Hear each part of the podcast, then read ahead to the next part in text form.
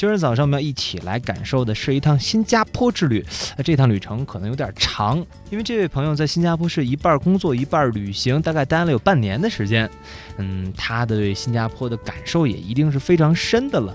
今天就让我们走进叶子的新加坡之旅。来新加坡快半年的时间了，在这个地方经历过各种各样的酸甜苦辣，各种滋味都已经尝过。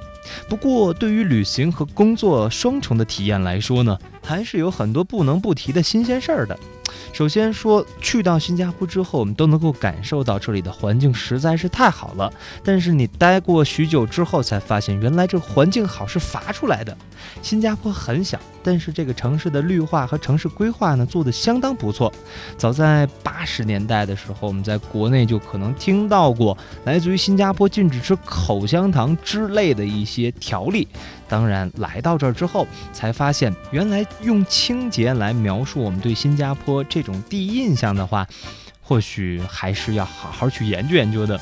因为这种好环境啊，是严厉的处罚来规范出来的。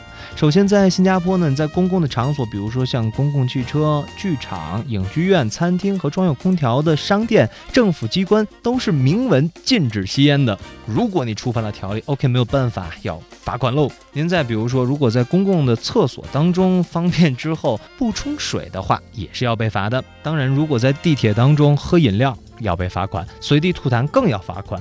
在新加坡生活了一段时间，才发现这里的罚款可不是小罚，动不动就是上千新币。这一千新币大概等于我们五千人民币。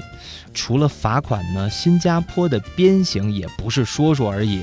可以这么说，新加坡的好环境，从某种角度上来说，真的是罚出来的。